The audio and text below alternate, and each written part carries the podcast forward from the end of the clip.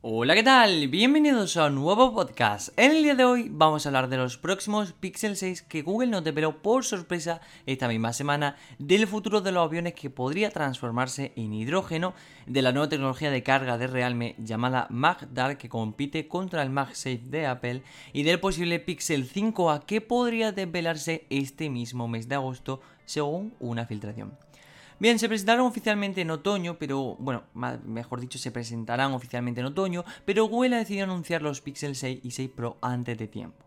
Llamémoslo teaser o simplemente un adelanto oficial, pero ya conocemos los primeros detalles de los futuros móviles de Google. Y llegan con una importante novedad, y es lo que llevamos semanas, no, meses hablando, y es que Google Tensor, el primer procesador propio de Google para móviles Android.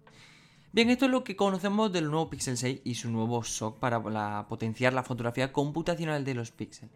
Un apartado donde esta gama de móviles tradicionalmente ha destacado y mucho y que promete dar un importante salto este mismo año.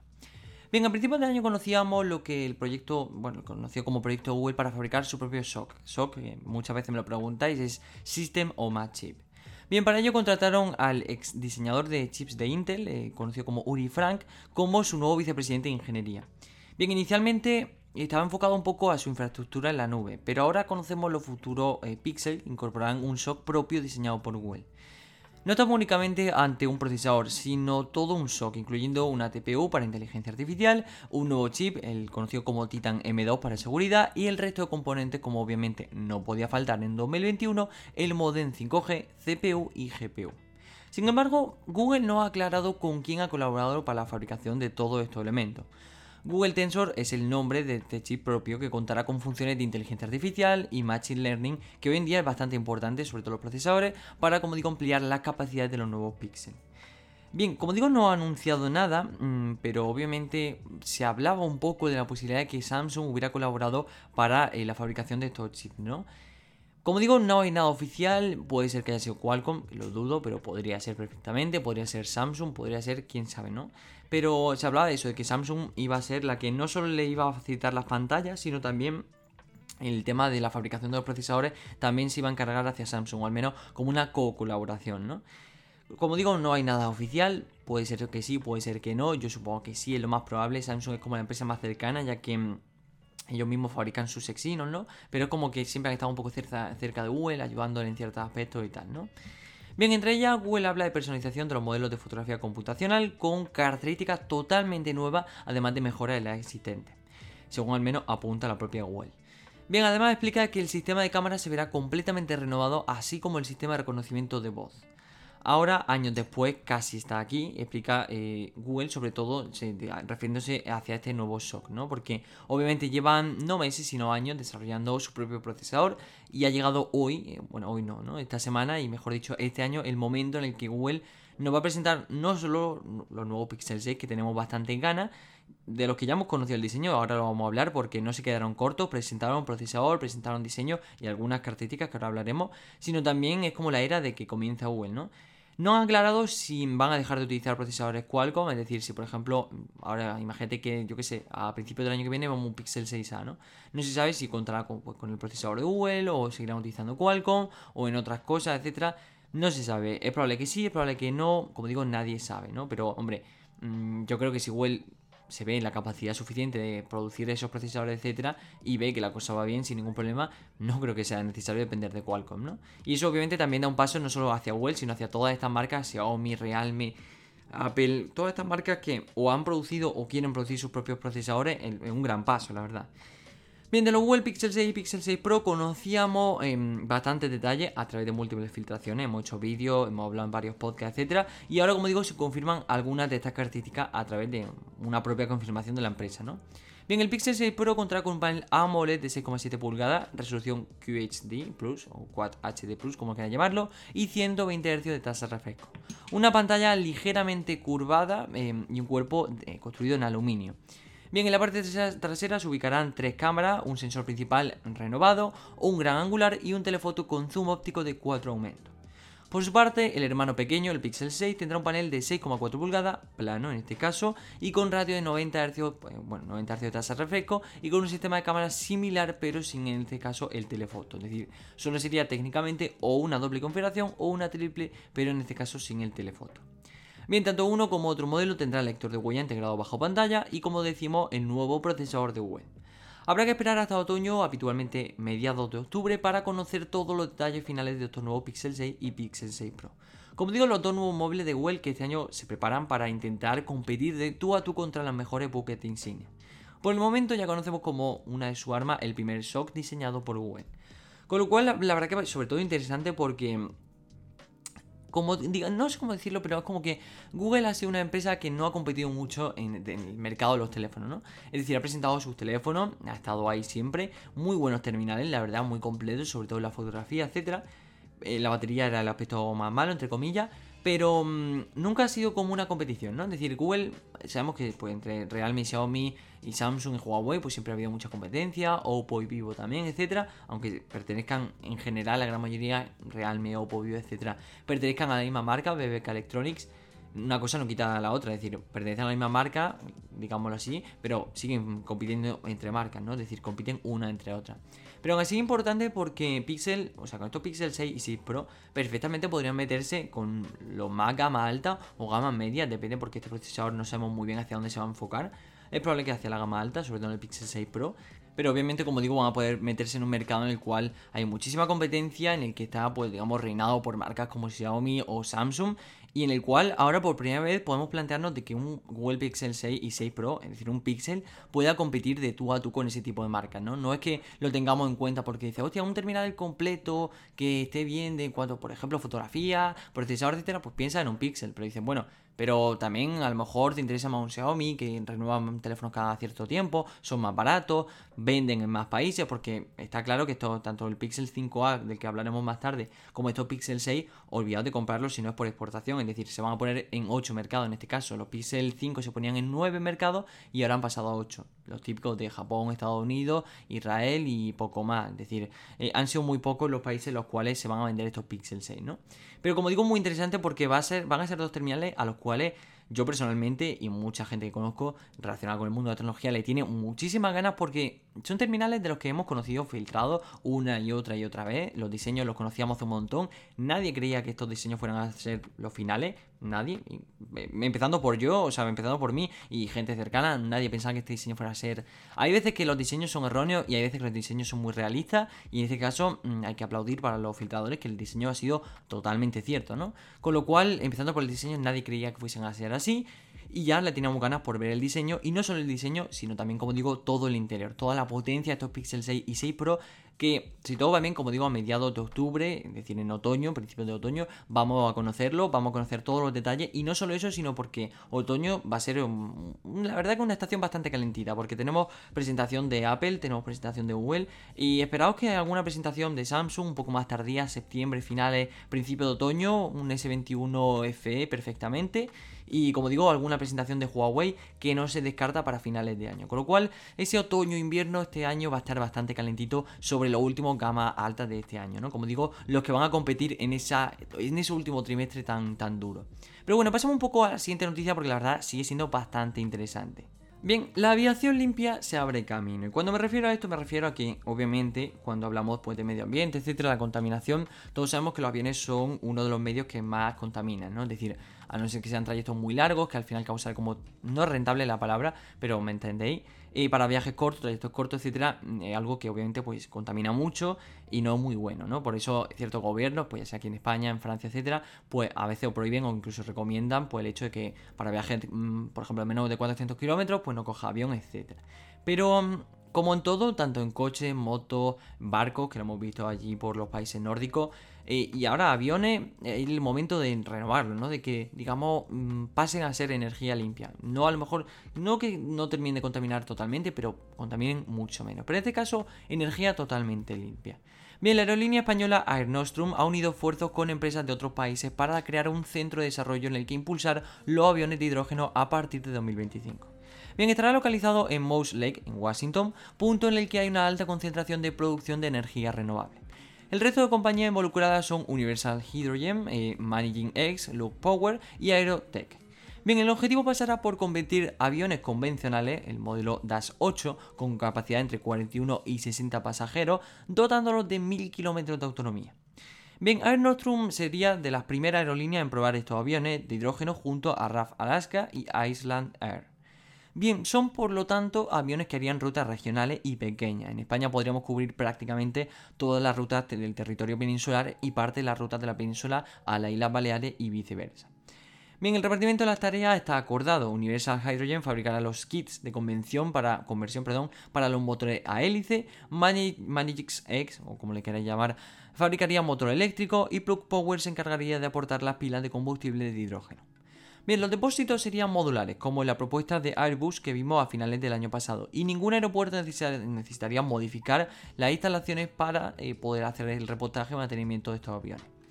Bien, es muy interesante porque, como digo, el avión ahora mismo el medio, ah, pensamos en medio así que no contaminen tanto, pues el tren, el coche, entre comillas, eh, muchos coches pues sí, pero que contaminen como vehículo solo, ¿no? Pues la bici no contamina, etcétera, pero el coche, la moto, el tren son los que menos contaminan. Ahora lo que más, pues barco y avión.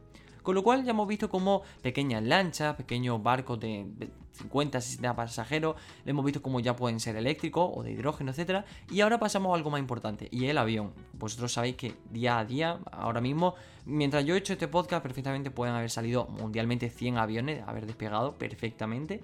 Con lo cual sabemos que el avión es algo que se utiliza mucho, ¿no? Ya sea pues para irnos de viaje, para movernos pues, por trabajo, por diversión, por ocio, por lo que sea. Pero un medio en el cual cubre eh, cortas, largas, medias distancias de todo, ¿no? Ya sea que yo me quiera ir desde Madrid hasta Estados Unidos, me quiera ir desde Madrid hasta Barcelona. Da igual, porque mucha gente coge aviones, da igual las distancias, ¿no? A veces porque sale más barato o a veces porque es más cómodo, depende de cada persona. Pero el avión es un tema de que mm, es bastante sensible, sobre todo en el tema de la contaminación, porque son los diversos países como Francia que han prohibido que por debajo de X kilometraje no se pueda coger avión. Son países que, mm, pues no sé, otros países como por ejemplo también España, que son, se preocupan bastante, y países, por ejemplo, más los nórdicos, etcétera, pues que allí como no tienen tanto problema de contaminación, pues no es tan importante el tema. Lo es, obviamente es prioridad la contaminación a nivel mundial, pero no es lo mismo, ¿no? Allí obviamente, pues por ejemplo, los coches eléctricos son siempre, eh, ahora mismo ya estos últimos años, han sido los coches más vendidos, con lo cual no tienen tanto problema. Pero el avión es algo, como digo, un medio que se coge muy habitual día tras día, mes, año, década, o sea, llevamos años y años utilizando el avión y es un medio que contamina bastante, junto al barco son los que más contaminan de medios de transporte, con lo cual el hecho de que prohibir eh, los aviones, pues es una idea así a corto plazo, ¿no? Porque ahora mismo, pongamos que como hemos dicho, 2025, con lo cual estamos en 2021, son cuatro años que van a seguir volando aviones. Pues si puede evitar durante esos cuatro años bajar un poco la contaminación, no está mal. Pero esa sería nuestra salvación un poco, nuestro remedio a medio largo plazo, estos aviones de hidrógeno, aviones, pues no sé, eléctricos, etcétera, es un poco el, el tema de que es nuestra media salvación, ¿no? Y que la verdad me alegra mucho ver que compañías de, bueno, de todo el mundo, incluso españoles en este caso con eh, Air Nostrum, pues hayan unido esfuerzos para eh, crear esos aviones de pila de hidrógeno, en este caso baterías modulares, como hemos dicho anteriormente, y sería una propuesta muy interesante, la verdad, y que, como digo, salvaría el hecho de que eh, hay gente, por ejemplo, que prefiere viajar en avión antes que en tren, no sé el por qué, pero yo conozco gente así. Con lo cual, ahora si te prohíben viajar en, avión y tienes que viajar si o sí en tren, pues esto te solucionaría un poco, ¿no? No contamina y además pues puedes seguir utilizando. Y si además cubren esas distancias cortas que la gente, queráis que no, eh, lo podéis buscar en estadística pura. Em, por alguna razón, los aviones se cogen más en distancias cortas que en largas. Es decir, em, puedo deciros que se cogen más aviones de aquí, de Madrid a Barcelona, que de, por ejemplo, Madrid a Noruega. Os lo digo de verdad, que se cogen, ¿no? Pero os digo que salen muchos más aviones de Madrid a Barcelona, ya sean, no sé, 20 diarios, 30 diarios. Bueno, tampoco tanto, ¿no? Pero 10 aviones diarios perfectamente. Con lo cual, es lo que digo, si se cogen tantos aviones y estos aviones están hechos para cubrir ese tipo de ruta, es algo perfecto, es decir, es algo que la gente aceptaría totalmente y que si con tal de que reduzcan contaminación y se puedan seguir cogiendo vuelo, la verdad que creo que es una gran idea. Pero en realidad se estrena la carga inalámbrica para smartphone con su tecnología llamada MagDart un sistema magnético, de ahí la palabra mag, que alinea la base del teléfono para aumentar la eficiencia y reducir la temperatura. Bien dicho, MagDar ofrecerá dos tipos de cargadores, uno redondo, perdón, uno redondo a lo Apple MagSafe de 15 vatios y otro de carga inalámbrica ultra rápida que incorpora un pequeño ventilador y alcanza los 50 vatios. Bien, la guerra de carga inalámbrica ya no es solo cuestión de potencia para así reducir el tiempo del teléfono sobre la base, sino que ahora asistimos a una cruzada por ofrecer accesorios avanzados para aprovechar las bondades de las bobinas de inducción. Bien, Apple fue la primera en introducir imanes para alinear los dispositivos. Ahí está el MagSafe del iPhone 12. Y Realme ha presentado oficialmente su versión para Android, el MagDart. Bien, las filtraciones apuntaban a una réplica de Realme al MagSafe de Apple. No en vano el nombre de MagDart, previamente registrado en Europa, se parece mucho, por no decir demasiado, al MagSafe del iPhone 12. Con los primeros cargadores filtrados ya vimos que el más reducido mantenía un diseño muy similar a la propuesta de Apple. Ahora, con la presentación oficial, Realme ha ido mucho más allá en su ambición de llegar a la carga inalámbrica magnética para Android. MagDart ya es oficial. También sus dos primeros cargadores inalámbricos, uno redondo como he dicho de 15 vatios y otro cuadrado con el ventilador que alcanza una potencia máxima de 50 vatios. Bien, además Realme ha presentado distintos accesorios compatibles con MagDart. Una linterna posterior que se aprovecha con la carga inversa por inducción para dar energía a un conjunto de 60 mini LEDs. El cargado inalámbrico redondo se queda además bastante fino porque son 3,9 milímetros y como digo ofrece 15 vatios de carga rápida. Y además se ancla a la parte posterior del teléfono, que el primer teléfono en integrar esta tecnología será el Realme Flash, que de momento solo tenemos filtraciones, hice un vídeo hace poco de momento es un terminal bastante interesante que hemos conocido por filtraciones. No sabemos si se presentará o no oficialmente, es probable que sí, pero bastante interesante ese terminal. Y para revivir una batería de 4500 mAh en unos 90 minutos. No está nada mal con el hecho de que no tenemos que estar dependiendo de enchufar a la pared, etcétera, ¿no? El Magdar cuadrado ofrece un ventilador para disipar el exceso de temperatura y no en vano alcanza los 50 vatios de potencia.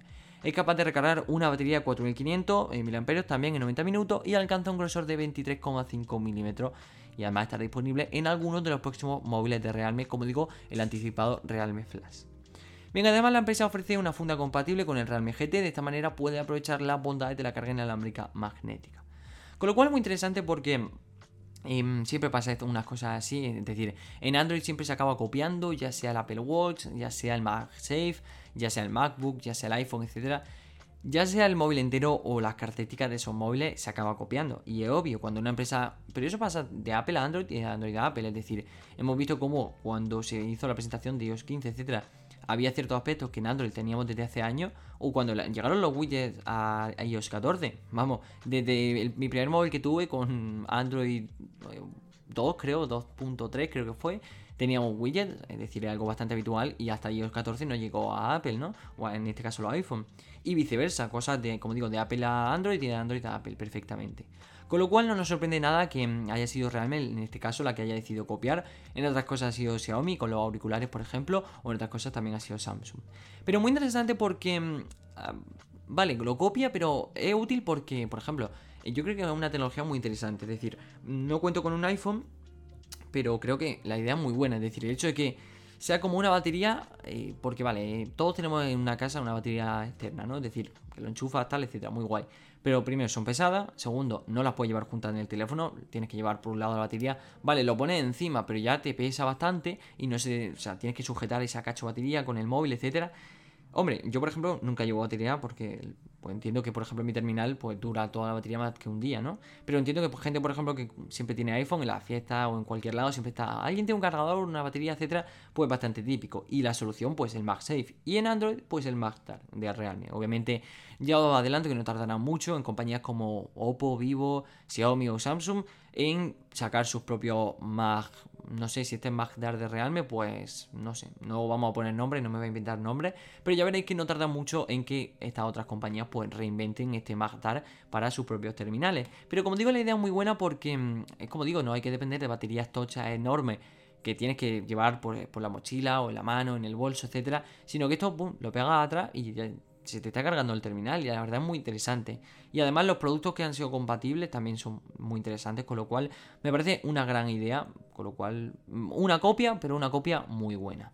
Bien, por último, la noticia que eh, podía meter los dos Pixel, el Pixel 6 y el Pixel 5A juntos, ya os lo digo, pero no quería tampoco. Eh, hoy hemos hablado bastante de Google y vamos a terminar. Vamos a empezar, hemos empezado hablando de los Pixel 6 y vamos a cerrar también hablando de Pixel, pero en este caso de un terminal que ha sorprendido, porque mm, los Pixel 5, el 4A, etcétera, los conocimos en aquella presentación, muy chulo todo, fuera de Europa, la mitad de los países no estaban incluidos, se podía comprar en España importado y todo lo que tú quieras, pero mm, bueno, pues ha sido interesante, o sea, fueron dos terminales muy interesantes. Y hoy conocemos el Pixel 5a. A pesar de que vayamos a conocer en, como he dicho, pocas semanas, pocos meses, los Pixel 6, estamos hablando ahora de los Pixel 5a. Como digo, estos días los Google Pixel 6 están en la boca de todo. Pero antes de que los conociéramos, o mejor dicho, que los vayamos a conocer, vamos a conocer el Pixel 5a. El Pixel, bueno, ya sabéis que los Pixel X, digo X porque no es el número, cualquiera, que lleva una A son como la versión normal, pero un poquito más barata. Pues ya sea menos batería, un sensor menos, las cámaras un poco peores y pues normalmente pues, incluso pueden ser hasta 300 euros más barata la versión, ¿no? Bien, el Google Pixel 5a eh, confirmado por Google, el, el del que vamos a hablar hoy. Bien, al menos según afirma John Prosser, un gran filtrador, cuyas fuentes sitúan el lanzamiento del Google Pixel 5a para el próximo jueves 26 de agosto. Bien, la información llega no solo con la fecha, sino con algunas de las posibles especificaciones del Pixel 5a, incluyendo su procesador, pantalla y capacidad de batería. Nada nuevo en su diseño, aunque Wallix creó unos renders bastante detallados de que ya conocíamos hace bastante tiempo, al respecto, como digo, hace unos cuantos meses. Bien, el Pixel 5a comienza a tomar forma, lo cual tiene sentido pues si por cierta las fuentes de Front Page Search, su lanzamiento estaría a tan solo 20 días de distancia, bueno ahora un poquito menos, ¿no?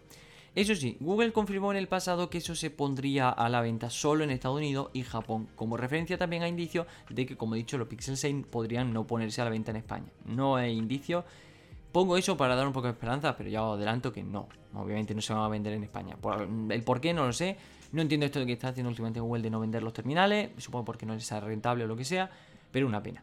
Bueno, según John Prosser, el Pixel 5a se anunciará oficialmente, como digo, el próximo 26 de agosto. Mm, probablemente que no sea solo, eh, o pues no sé si habrá una presentación o lo que sea, pero Google a veces es capaz de hacer una presentación entera para un móvil, o es capaz de ponerlo a la venta y subir un par de anuncios diciendo, uh, ya está a la venta, como digo. Bien, llegando así como digo, un poco antes de los Pixel 6, cuya fecha de presentación, como digo, se sitúa en otoño, al menos según, bueno, finales de septiembre, principios de octubre, al menos eso creemos. Bien, de los Google Pixel 5a hemos visto los renders detallados de One con un diseño casi calcado al del Pixel 4a 5G, pero no sería la única parte reaprovechada. John Prosser afirma que tendría la misma cámara del Google Pixel 5. Otras posibles especificaciones que han salido a reducir son la pantalla, 6,4 pulgadas, hasta 90 Hz o incluso el procesador 765G, un procesador bastante potente, ya ha salido su renovación, pero sigue siendo un procesador bastante bueno y con 6 GB de RAM y batería 4650 mAh. Pero sin información todavía sobre la posible carga rápida incluida. Eso sí, al parecer no hay carga inalámbrica en este terminal. En color negro, el Pixel 5a tendrá mini jack y certificación IP67, lector de huella en la parte trasera y un precio tentativo de 450 dólares. Por el momento, como siempre, nada confirmado, aunque saldremos de dudas pronto, pues la fecha tentativa está a la vuelta de la esquina. Bien, como digo, un terminal bastante interesante porque llega primero todo antes de los Pixel 6, Pixel 6 Pro, que ya sabemos que sus precios, si estamos situando esto en 450 dólares, pues sus precios van a estar muy, muy, muy, muy por encima bueno, tampoco tanto, ¿no? Que se están en torno a los 600 dólares perfectamente. Pero aún así siguen siendo, bueno, un terminal que como digo se presenta en un momento casi perfecto. Porque, vale, pongamos que se presenta la primera semana de octubre. Ya sabemos que los Pixel 6 no se van, bueno, ni este Pixel 5a, ninguno de los dos se van a vender. Pero oye, ¿te interesa un terminal? 450 dólares, está bien, gama media bastante potente, sobre todo la cámara, que es lo que al fin y al cabo destaca, y la batería, a pesar de ser un pixel. Oye, pues yo estaría perfectamente interesado en este Pixel 5a me esperaría la presentación del Pixel 6, si eso que baja un poco de precio, etcétera. Em, pero la verdad que lo vería perfectamente. Ahora bien, si puedes esperarte, espérate obviamente al Pixel 6, va a tener procesador propio y mejora sobre todo la cámara. Pero es un terminal que llega en un momento casi perfecto y la, como digo, la verdad, muy interesante. Pero es como decíamos al principio, este Pixel 5a no compite contra nadie. Es un terminal que llega muy bien, muy chulo, con su certificación P67, su cacho batería, su muy buena cámara y su buen procesador pero que llega en terreno de nadie. Es decirlo, que si busca un terminal de gama media potente, vale, entiendo que el procesador no es el más potente actualmente en la gama media porque lo hay más, pero potente lo es. Y que funcione bien y no te vaya a dar ningún problema y sea de Google, este Pixel 5a es perfecto. Como digo, perfecto. Pero bueno, hasta aquí el podcast de hoy. Espero que te haya gustado. Estas son las noticias más importantes de esta semana, de agosto que la verdad, como digo, muy interesante porque mm, la semana que viene tenemos doble presentación. Tenemos presentación del Honor Magic 3 Series y del Honor X20, el que ya hablaremos en el, el podcast del domingo. Y obviamente tenemos el Galaxy Unpacked. Bueno, y además, además, mentira porque mm, esto estamos día 8 y el 10 también tenemos presentación de la Mi Pad 5 y de em, el Mi Mix 4. Es decir, 10, 11 y 12 vamos a estar bastante saturados de presentaciones, vamos a tener eh, telita, con lo cual el podcast del próximo domingo resumiré toda esa información y estad atentos a las redes sociales, tanto Instagram, Twitter, Telegram, en cualquier lado nos pueden encontrar como Tecno, igual que los podcasts. Y para estar informados, como digo, las últimas noticias, porque ahí obviamente estamos subiendo todo en cada momento. Justo al salir las cosas, la información, lo tenemos siempre. Y los podcasts, como llevan una vez a la semana, pues bueno, si quieres escuchar el resumen, espérate al siguiente domingo. Por mi parte, nada más que decir, la verdad que te agradezco que hayas escuchado el podcast entero y pues como digo, muchísimas gracias por escucharme. No, mi nombre es Miguel y nos vemos en el siguiente domingo. ¡Adiós!